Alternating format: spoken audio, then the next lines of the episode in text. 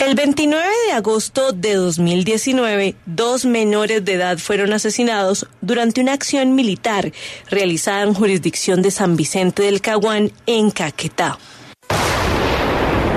La noticia hizo ruido en Colombia. ¿Qué hacían dos menores de edad ahí?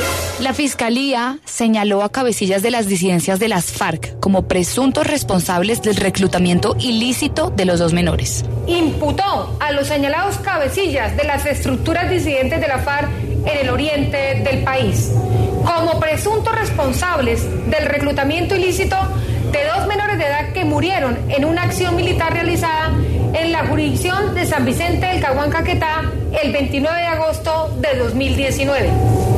Entre los procesados están Jenner García Molina, alias John 40, y Alexander Díaz Mendoza, alias su condición de jefes principales de estas organizaciones criminales.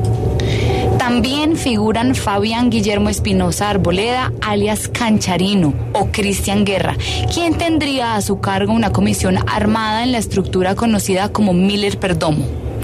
Los elementos de prueba dan cuenta de que este hombre a finales de julio de 2019 habría incorporado a la organización criminal a una niña de 12 años y a un adolescente de 16 años en medio de amenazas e intimidaciones a las familias. Las denuncias recibidas indican que los hechos ocurrieron en dos veredas distintas de Puerto Rico, Caquetá.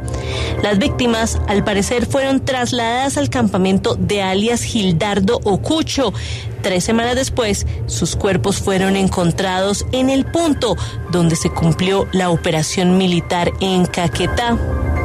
Por estos hechos, los señalados cabecillas de las disidencias en el oriente del país fueron imputados por los delitos de concierto para delinquir y reclutamiento ilícito.